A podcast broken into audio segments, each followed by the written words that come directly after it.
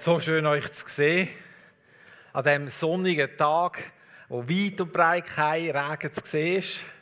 Und doch habe ich mich heute Morgen entschieden, den, Sonne, den Regenschirm mitzunehmen. Weil der Regenschirm schützt, kann mich nicht nur vor dem Regen schützen, sondern er kann mich auch vor der Sonne schützen. Ich weiß nicht, wie gut das da mit der UV-Strahlung ist, aber immerhin, er schützt. Und sobald ich die Hände frei habe, kann ich euch noch ein, zwei Sachen mehr. Danke vielmals, Marc so dazu sagen. Ja, also ich bin nicht irgendwie pessimistisch, dass ich heute Morgen einen Regenschirm mitgenommen habe. Ich will mit dem auch nicht irgendetwas äh, proklamieren, was dann kommt an Sturm und Regen. Aber ihr wisst alle, für was so ein Regenschirm gut ist, oder? Er hat eine Schutzfunktion. Wir müssen euch, ich muss euch eigentlich funktionsweise nicht erklären, wie ein Schirm funktioniert. Und dennoch denke ich, müssen wir wissen, wie er funktioniert. Wenn wir wollen, vor dem Regen geschützt sein wenn der Regen kommt, müssen wir wissen, wie der Schirm funktioniert. Wenn mir irgendeiner sagt, du musst einfach den Regenschirm mitnehmen, wenn es kommt regnen und ich aber keine Ahnung habe, wie der funktioniert, denke ich vielleicht, keine Ahnung, vielleicht muss ich da die Stöfferli da auseinanderfalten und mir so irgendwie auf den Kopf legen. Oder vielleicht ist das Ding einfach nur gut zum ein paar Löcher in den Boden stechen. Oder vielleicht muss ich es als Waffe benutzen. Keine Ahnung. Vielleicht muss ich es so um mich herumschlagen, dass der Regen mich nicht bereicht. Aber man könnte auf die verschiedensten Ideen kommen. Und wenn man dann das ausprobiert und merkt, es wird gleich nass, der blöde Schirm funktioniert nicht, kann er nicht brauchen. Oder? Dann rühren wir ihn fort. Weil dann nerven wir uns höchstens ab dem Ding, wenn es nicht funktioniert. Wenn ich aber genau weiß, wie der Regenschirm funktioniert, nämlich, dass ich ihn muss entfalten und nachher muss da drücken und kann ihn aufspannen, dann habe ich plötzlich ein Dach über mir und ich checke, ah, so funktioniert der Regenschirm. So geht das. Und ich werde mit euch heute Morgen ein paar Gedanken vom Schirm haben. Und es gibt einen ganz guten, bekannten Psalm. Ich höre es Gemurmel, aber ich verstehe es nicht. Psalm 91. Wer unter dem Schirm vom Höchsten sitzt, wer im Schatten vom Allmächtigen bleibt, der darf sprechen zum Herrn. Meine Zuflucht, meine Burg, mein Gott, wo ich auf ihn vertraue. So einen grandiosen Psalm.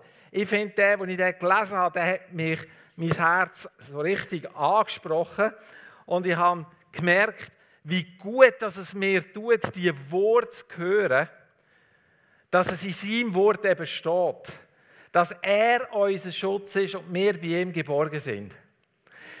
Wenn wir, wir haben von der Freude heute Morgen, die Freude am Herr oder die Freude vom Herr ist meine Stärke, Warum ist sie meine Stärke? Ich muss wissen, über was ich mich freue. Ich kann mich freuen, dass ich einen Gott habe, wo mein Schutz ist, wenn ich unter seinem Schirm hocke und in seinem Schatten bleibe. Dann bin ich geborgen und bin sicher bei ihm und es kann mir eigentlich nichts passieren. Gar nichts. Schutz ist etwas, was wir Menschen brauchen. Schutz ist etwas, wo, wo Gott uns versprochen hat, wo er uns zugesagt hat. Hey, und ich merke in meinem Leben, es gibt so viele Situationen, wo ich darauf angewiesen bin, dass er mich schützt. Wo ich darauf angewiesen bin, dass ich den Schirm habe und dass ich unter dem Schirm einfach sicher bin. Kennst du das aus deinem Leben? Ich glaube, das kennen wir alle, oder? So ein Schutz ist etwas ungemeins Notwendiges für unser Leben, weil ohne Schutz wird das Leben ganz schnell gefährlich. Ohne Schutz und ohne Geborgenheit, wie fühlst du dich denn? Schutzlos. Und wenn wir schutzlos sind, was machen wir denn? Dann sind wir in Panik. Und wenn wir in Panik sind, dann rennen wir in der Gegend um wie aufgescheuchte Hühner. Haben ihr schon mal aufgescheuchte Hühner erlebt? Du, das stübt und federt rundherum. Du, da weisst du nicht mehr, wo unten und oben ist am Schluss wenn so eine Hühnerschar anfängt, umeinander flattern und die gegeneinander springen und an die Wände tätschen und ah, ist nicht schön. Aber ich will kein so aufgeschrecktes Huhn sein. Du auch nicht, oder? Nein, wir haben unseren Schutz und unsere Sicherheit bei ihm. Ich habe mir dann einfach Gedanken machen über Schutz und, und Geborgenheit und habe mir einfach überlegt, wie kann ich euch da etwas erzählen von dem und habe eine Geschichte gefunden, die ich euch gerne würde erzählen dazu, weil ähm, mich hat sie sehr berührt, mein Herz hat sehr berührt. Und zwar ist das eine wahre Geschichte aus dem Jahr 1944 und die Geschichte handelt von Karl Lutz. Kennt jemand den Karl Lutz? Weiß jemand, wer der ist? Noch nie etwas gehört? Das ist typisch schweizerisch. Wirklich? Wirklich? Ich erzähle euch dann, warum dass ich das sage. Der Karl Lutz ist 1895 auf die Welt gekommen, in Walzenhausen. Er ist in einer Methodistenfamilie, seine Eltern waren Methodisten, aufgewachsen und war ein gläubiger Mann. Er wollte unbedingt Pfarrer werden und ist in die USA gereist. Und das war damals noch recht ein Wagnis, nach dem Ersten Weltkrieg. In die USA gereist für ein Pfarrstudium und hat dann realisiert, währenddem dass er das studiert hat, dass er nicht geeignet ist für Pfarrer. Und wisst ihr warum? Weil er so schüch war. Er hat sich nicht getraut, vor Leuten etwas zu sagen. Er hat eine andere Beschäftigung gebraucht hat dann ein Jurastudium gemacht und hat dann am Schluss für die Schweizer Botschaft in den USA äh, oder für ein Konsulat, das Schweizer Konsulat in den USA geschafft und hat einen Weg und eine Karriere zum Diplomat eingeschlagen. Bis dahin nichts äh, Außergewöhnliches, außer dass er in jungen Jahren Gott bittet hat, dass er doch möge eine spezielle Aufgabe haben für ihn. So in seiner Berufung hat er eine spezielle Aufgabe haben. 1935 ist er dann nach Jaffa versetzt worden. Wo Jaffa ist, wissen vielleicht die meisten. Im heutigen Israel. Damals ist das aber nicht Israel sondern britisches Mandatsgebiet. Und die Briten haben also Sagen gehabt. Und wo dann 1939 der Zweite Weltkrieg ausgebrochen ist, hat Karl Lutz die Aufgabe bekommen, die fremden Interessen zu vertreten. Und ihr wisst vielleicht, dass die Schweiz tut kriegsführende Nationen, die miteinander nicht mehr reden, das laufen die Kontakte über die Schweiz. Und genau so ist das dort auch Die deutsche Regierung hat, hat die Schweizer Botschaft oder die Schweizer äh, die Schweiz, die Schweiz bittet, dass sie ihre Interessen vertreten, dort in Jaffa. Und der Karl Lutz hat in dieser Zeit ganz viele äh, Beziehungen geknüpft zu Deutschland die ihm später mal noch sehr nützlich sind. 1942 ist er befördert worden zum Vizekonsul und versetzt worden auf Budapest, Ungarn. Mit in den Zweiten Weltkrieg hinein. Mit die Kuchen hinein. Und auch dort war er wieder zuständig für Interessen von anderen Nationen zu vertreten. Und das mal nicht von den Deutschen, sondern damals von zwölf verschiedenen kriegsführenden Nationen, die alle gegen Deutschland gekämpft haben. So, die Fäden sind alle bei ihm zusammengelaufen. Er hat von den Briten, und darum habe ich da erzählt, das ist wichtig, das haben wir den Zusammenhang nicht, er hat von den Briten eine Liste bekommen mit 7800 Namen drauf. Juden, die von Ungarn dürfen nach eben ins heutige Israel auswandern. War bewilligt. Die Briten haben das sehr kontingentiert. Da hat nicht einfach jeder auswandern der wollte. Sie haben das sehr, sehr nur tröpfchenweise erlaubt. Und der Karl Lutz war im Besitz von 7800 Namen, die haben dürfen auswandern, wo es bewilligt worden ist, nach ins heutige Israel, in das Mandatsgebiet. Jetzt wird es kompliziert. Nein, es wird einfach. 1944 haben die Deutschen sind in Ungarn einmarschiert. Bis dahin war Ungarn einfach. Gewesen. Und durch das ist der ungarische Juden noch relativ gut gegangen. 1944 hat das gewechselt. Die Regierung hat nicht mehr wissen von den Deutschen. Da hat es einen Regierungssturz gegeben. Deutsche Truppen sind einmarschiert. Und für die Juden war das eine Katastrophe. Absolute Katastrophe. Der Karl Lutz im Besitz von dem Zettel, was mache ich jetzt? Wie kann ich die 7800 Leute schützen vor Deportation? Er hat mit dem Eichmann, Adolf Eichmann, das war der, der Israel nachher verurteilt hat, später. Er hat mit dem verhandelt und der ist auf den Kuhhandel eingegangen. Warum weiß eigentlich kein Mensch. Aber der ist, der ist darauf eingegangen und hat ähm, Lutz erlaubt, einen Schutzbrief auszustellen. Den haben wir hier, den Schutzbrief. Der ist original. Also ist einfach so ein Papier, das drauf gestanden ist, dass der Inhaber von dem Papier eingetragen ist in einem Kollektivpass zur Auswanderung. Und er hat diesen 7800 Juden den Brief gegeben. Und weil für die Deutschen, und das war furchtbar, sind ja die Juden gar keine Menschen. Sie haben ja nur von Einheiten geredet.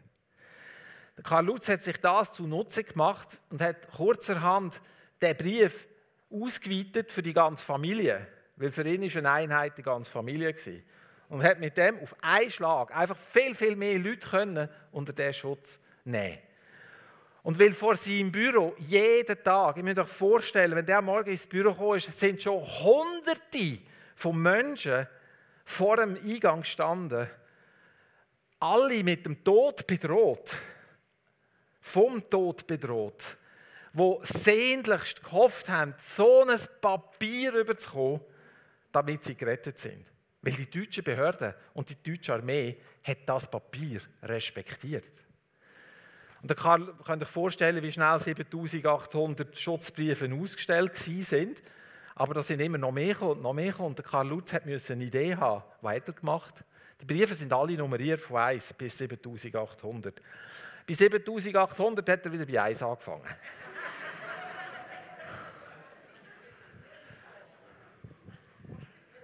Und hat den Schutzbrief ausgeweitet. Aber da hat ihm noch nicht gelenkt. Er hat gemerkt, ich muss noch mehr machen. Weil, weil das ist immer noch zu gefährlich, es ist unsicher.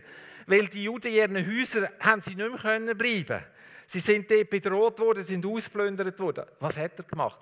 Er ist zum Eichmann, hat verhandelt mit dem und hat, ich glaube, es hat in der ganzen Welt nie vorher und nie nachher so eine große Schweizer Botschaft gegeben wie dort.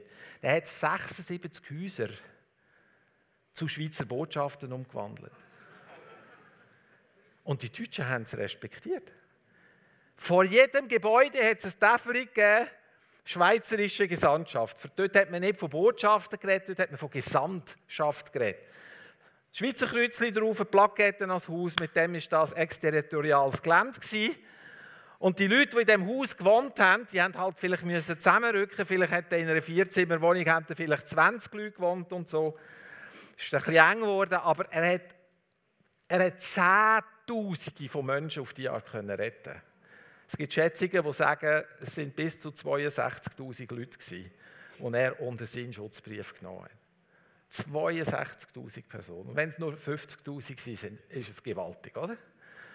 Und er hat es fertiggebracht, die Menschen zu bewahren, dass sie nicht in Vernichtungslager gekommen sind. Einzig und allein mit dem Schutzbrief und diesen Schutzräumen. So kommt für mich der Psalm 91 in diesem Zusammenhang noch völlig eine andere Dimension über, wenn wir da lesen.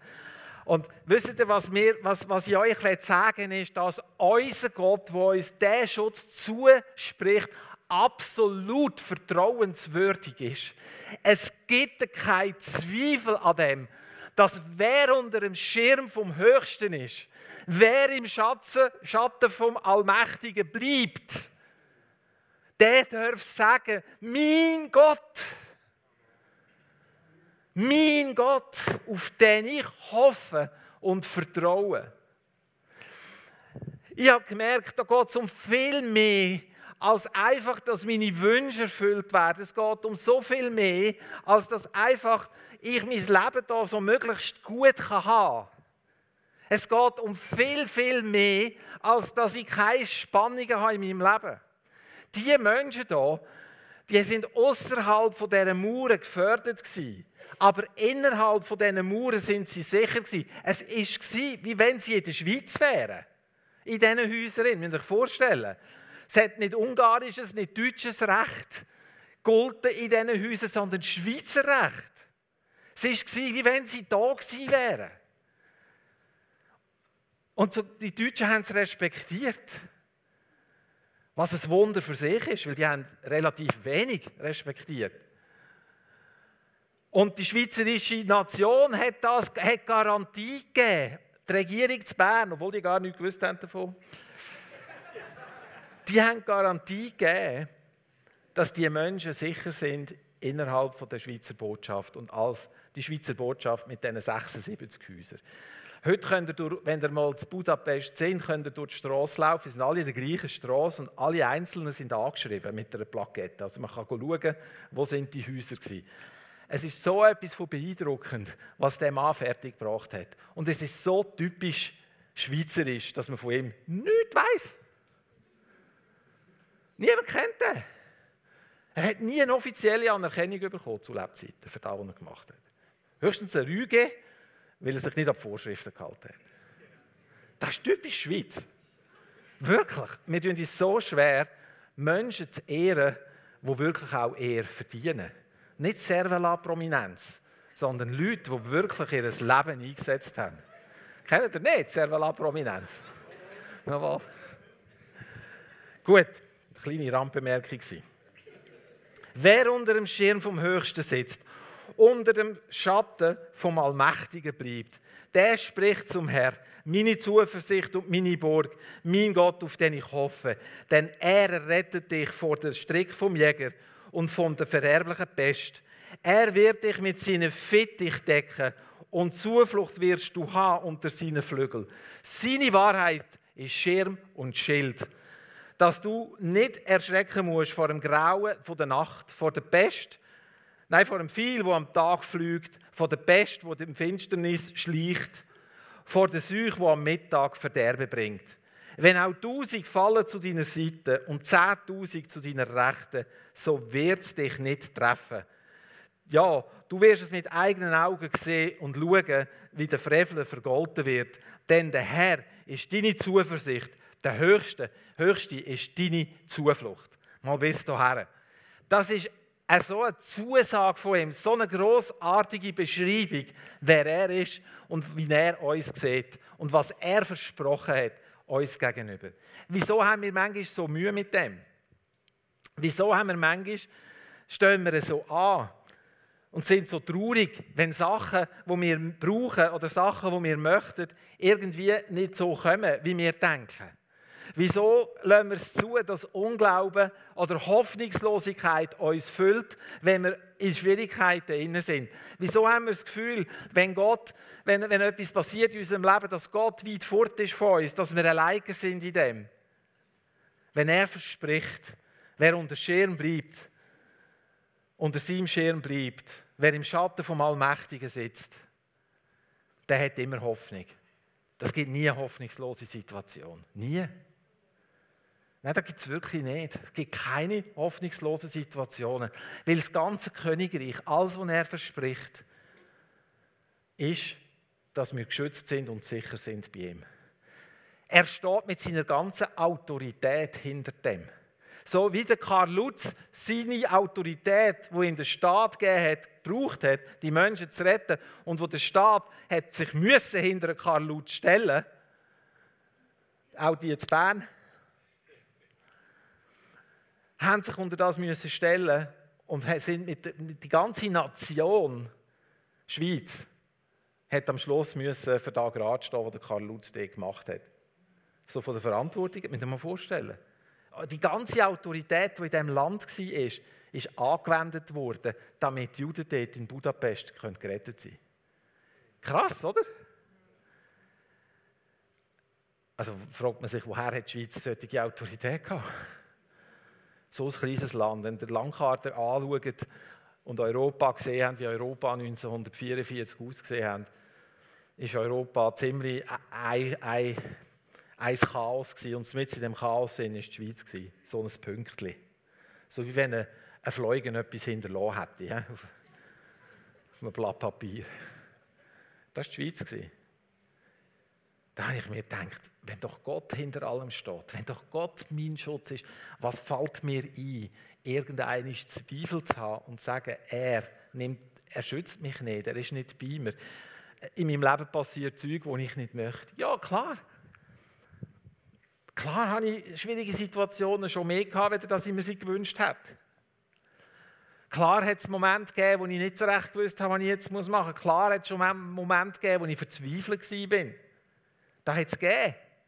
Und ich glaube, da dürfen, ich glaube, wir, müssen, wir dürfen, wenn wir Angst haben, haben wir Angst. Dann musst du nicht sagen, hab keine Angst, wenn du Angst hast. Aber du kannst dich entscheiden, dass die Angst nicht über dich regiert. Das kann man. Ich kann wie ein kopfloses Huhn in der Gegend rumsäckeln. Sicher? Und ich kann mich an eine Situation erinnern, als Kind, die ich da gemacht habe. Wo ich überfordert war von der Situation. Wo mein Vater einen epileptischen Anfall bekommen hat und ich sechs war. Und ich das gesehen habe. Und der liegt da und krampft und schaumt und macht. Bin ich überfordert als Sechsjähriger. Und ich mag mich noch erinnern, ich bin die Stegen abgeräumt voraus und bin einfach wie ein gestört in der Gegend rumgesäckelt. Einen Moment, bis ich wieder denken konnte. Das kann passieren. Aber wieso denke ich denn, wenn so eine Situation in meinem Leben ist, dass, dass irgendwie etwas falsch läuft, dass Gott nicht bei mir ist, dass ich wahrscheinlich Sünde habe in meinem Leben und er mich darum nicht schützen kann, oder dass die Strafe ist, die ich jetzt erlebe, oder dass er mich vergessen hat, dass Gott nur die anderen segnet und ich bin nicht gemeint damit, ich bin weiter weg, oder nein, er ist weiter weg. Vielleicht bin ich weiter weg, aber er ist immer näher sagt er auch, ist auch so ein Versprechen. Er hat versprochen in seinem Wort, dass er jeden Tag wird bei uns sein bis ans Ende dieser Welt. Er hat versprochen, dass niemand und nichts uns kann überwinden kann.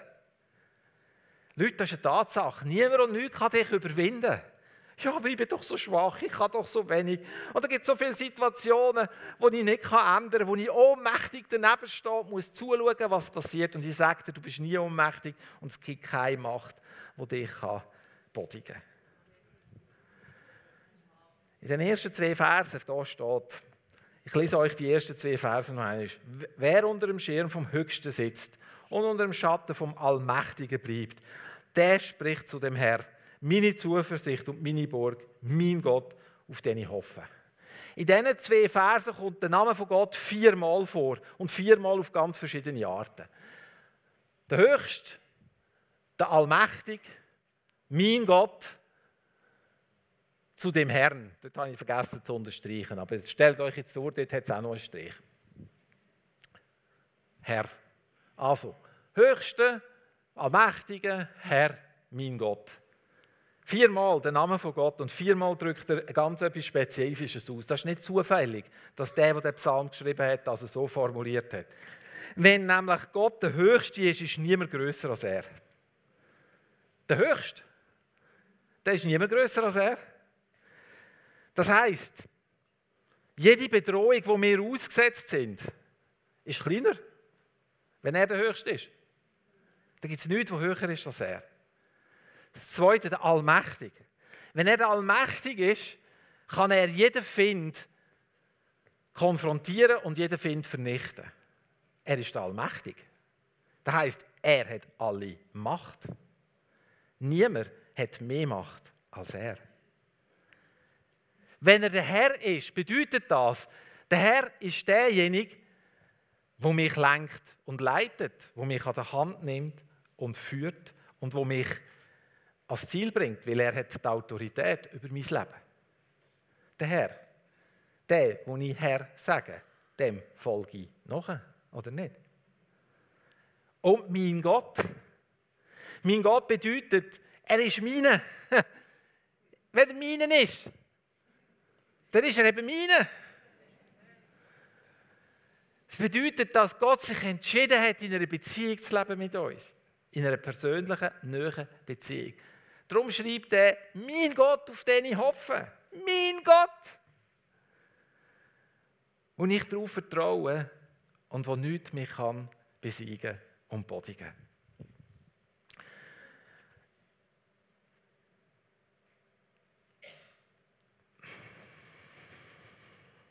Wenn wir die Verse nehmen und uns eins machen damit, wenn wir sein Wort ernst nehmen und sagen, das ist die Wahrheit, die uns leitet, dann kommst du in einen Konflikt, sobald sich etwas anderes meldet.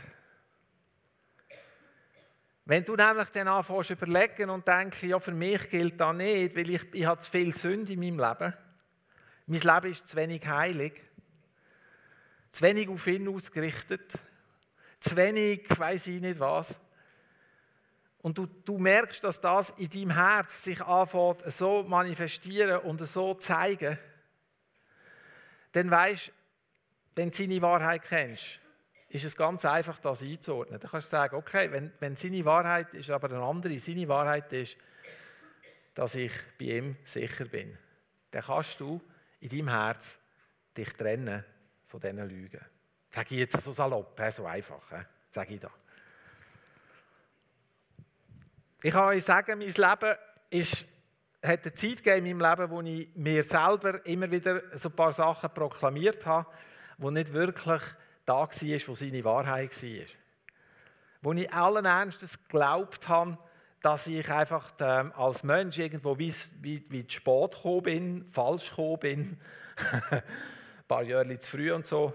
Nein, falsch gewesen bin, einfach den Fehler bei mir gesucht habe, für das ich halt können erklären wieso dass ich bin, wer ich bin. Das klingt jetzt vielleicht ein bisschen kompliziert, aber es ist ganz einfach.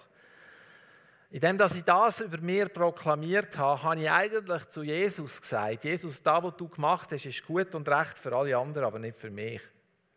Weil ich habe da ja, ich bin ja so schlecht, ich bin ja nur, bin nur so groß und Einfluss sowieso kennen und ja, so sicher fühle ich mich auch nicht auf dieser Welt.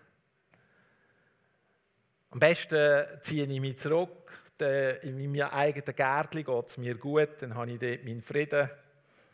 Ich kann schön ein bisschen höckeln, Beine hochlagern und mit mir selber ein bisschen Verbarmen haben, weil ich ja so ein Armer bin. Ja, weißt, wenn, wenn du mich bisschen anders gemacht hättest, Gott, wenn du, wenn du mir bisschen mehr Gaben gegeben hättest, wenn ich bisschen gescheiter wäre, bisschen intelligenter wäre, dann wäre aus mir vielleicht auch noch etwas geworden dann hätte ich vielleicht auch können, ein bisschen mithalten und hätte ein bisschen mehr Geld können verdienen Sättige Seich, oder? Und mit dem habe ich noch gemeint, ich sei besonders demütig. Oh. Ja, ich soll ja nicht zu gross von mir denken. Das ist mir sowieso nicht schwer gefallen. Wenigstens eine gute Eigenschaft können zeigen. Nein, das eigentlich. Gott hat mir müssen zeigen, dass alles, was er geschrieben hat in seinem Wort für mich gilt. Und dass ich eigentlich mich aus dem rausnehme, wenn ich solche Kabis über mein Leben proklamiere. Wer unter dem Schirm vom Höchsten sitzt und im Schatten vom Allmächtigen bleibt. Also bleiben wir doch dort. Und ich habe gemerkt, ich, ich stehe irgendwie 20 cm neben. Der Schirm ist cool. Hey, ich, ich habe so Freude an diesem Schirm.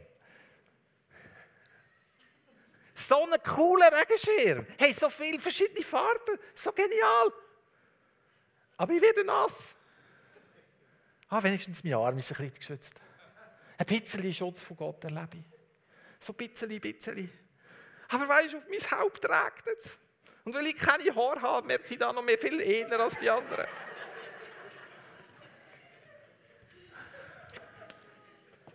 Was ich euch hier zeige, ist genau da, wie wir manchmal das leben. Wir lernen es zu, dass wir uns selber rausbewegen, weil wir Seich glauben über ihn und weil wir, weil wir nicht das, was er sagt, für uns annehmen. So, wenn ich in eine Situation komme, wo ich am liebsten wette, unter dem Schirm jucken dann fange ich an, über mein Leben das zu proklamieren. Und ich kann euch sagen, ich habe in dem für mich wie einen Schlüssel gefunden. Nicht erst gestern. Aber seit dass ich das mache, und ich glaube, ich habe es auch schon gesagt, und ich sage es gerne noch einmal, aber seit dass ich das mache und seit dass ich entdeckt habe, wie wertvoll dass ich für ihn bin und wie wahr das sein Wort ist in meinem Leben, Seitdem geht es mir eigentlich von Tag zu Tag besser und nicht schlechter. So fühle ich mich ermutigt, weil er steht zu seinem Wort. Heißt das, dass ich alles immer verstehe? Nein. Heißt das, dass alles immer sofort in Erfüllung geht? Nein. Heißt da, dass ich keine Herausforderungen mehr habe? Nein. Ja, was heißt das denn? Ich habe gemerkt, dass der Vater im Himmel über mein Leben eine andere Perspektive hat. Und zwar eine Perspektive, die durchgeht bis in die Ewigkeit.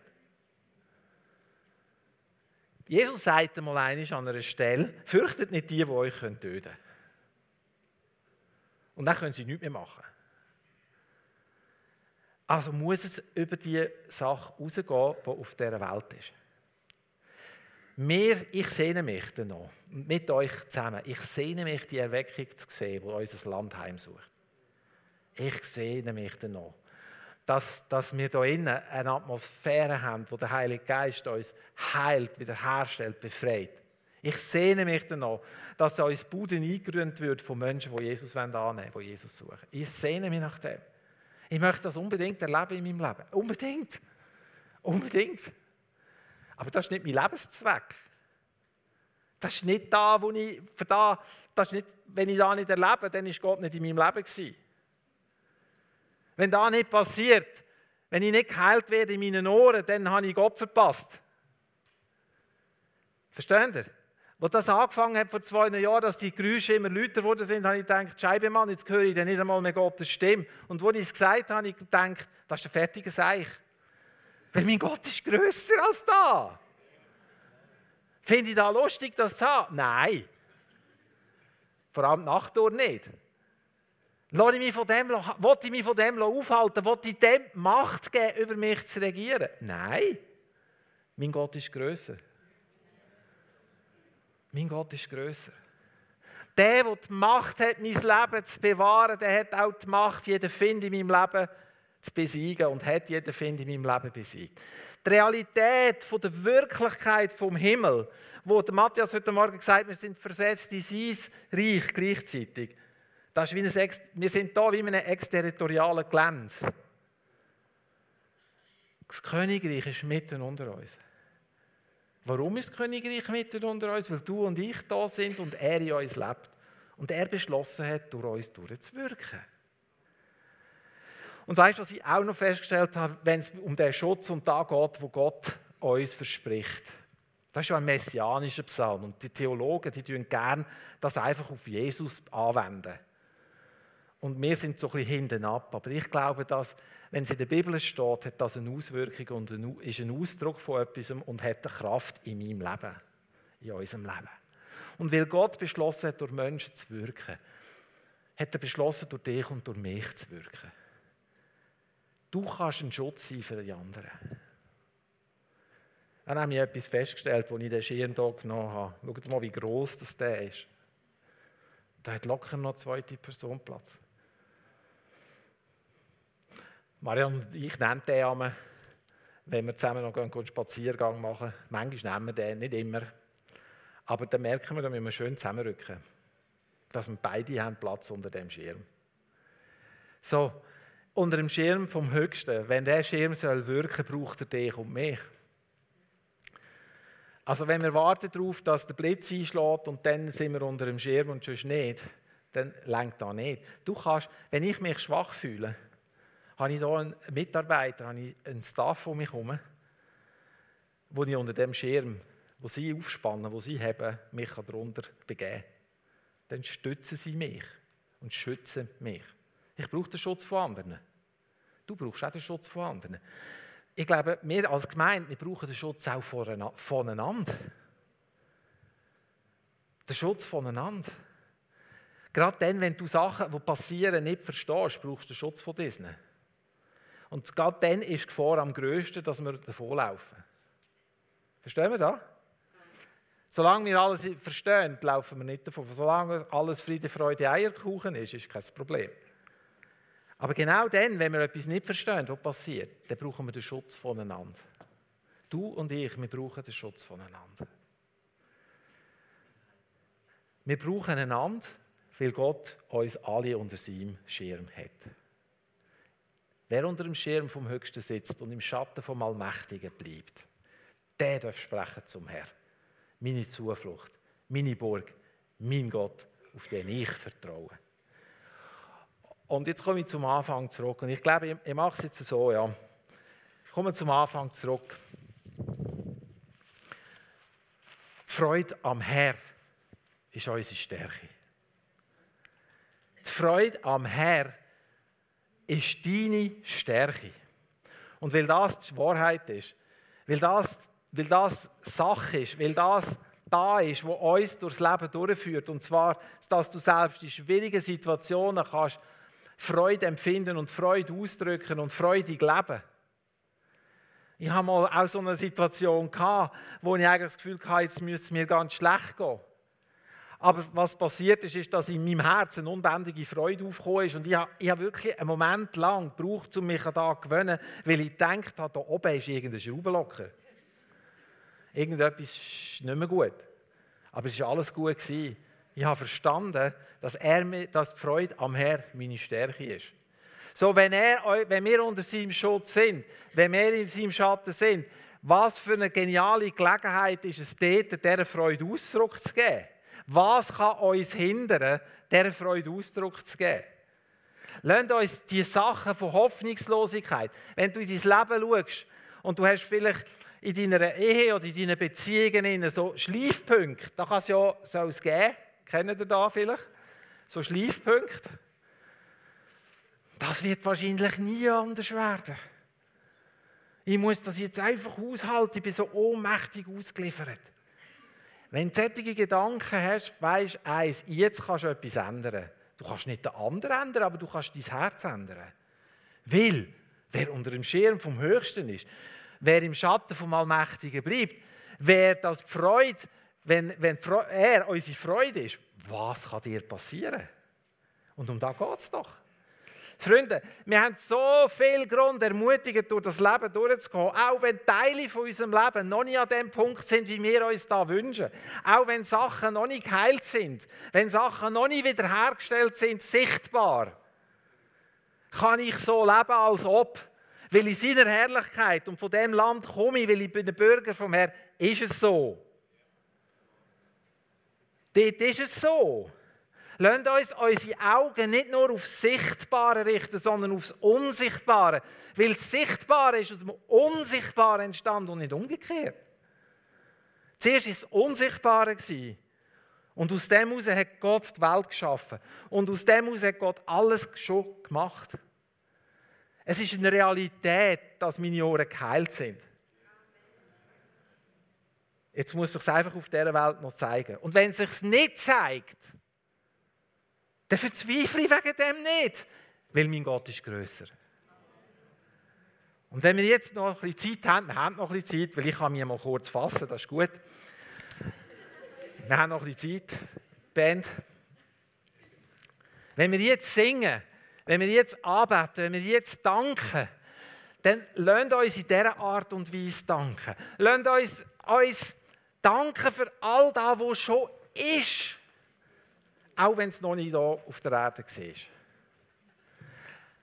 Wer unter dem Schirm vom Höchsten sitzt und im Schatten vom Allmächtigen bleibt, für den gibt es keine Situation, die hoffnungslos ist.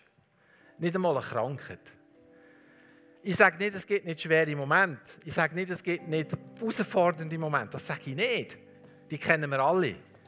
Aber wir schauen durch das durch, was hinten dran ist. Und was ist hinten dran? Was ist hinten dran? Schwarz? Nein. Nein. Hinten dran ist die Herrlichkeit von Gott. Hinten dran ist er. Und auf das Ziel laufen wir zu. Weil er bewegt sich auf uns zu. Er kommt uns entgegen und ich werde nicht stehen bleiben und warten, bis er da ist. Ich werde ihm entgegenlaufen. Und ich lade dich und mich und uns ein, dass wir ihm entgegenlaufen. Und am besten machen wir das, wenn wir ihn feiern, wenn wir ihn proklamieren, wenn wir alles unter seine Füße tun. Weil er ist der Höchste. Er ist der, der unser Leben in der Hand hat. Und wir gehen herrlichen Zeiten entgegen, das sage ich euch. Wir gehen herrlichen Zeiten entgegen. Und die soll unsere Gemeinde füllen, soll unsere Welt füllen, soll unsere, unsere Aarauer Stadt füllen, unser, unser Land füllen. Wir gehen herrliche Zeiten entgegen. Herrliche Zeiten. Die Leiden der jetzigen Welt sind nichts im Vergleich zu dem, was kommt. Und lasst uns nicht da verwurzelt sein, lasst uns bei ihm verwurzelt sein. Er ist unsere Heimat, nicht das hier. Das hier ist exterritoriales Gelände vom Himmel. So ist das. Amen.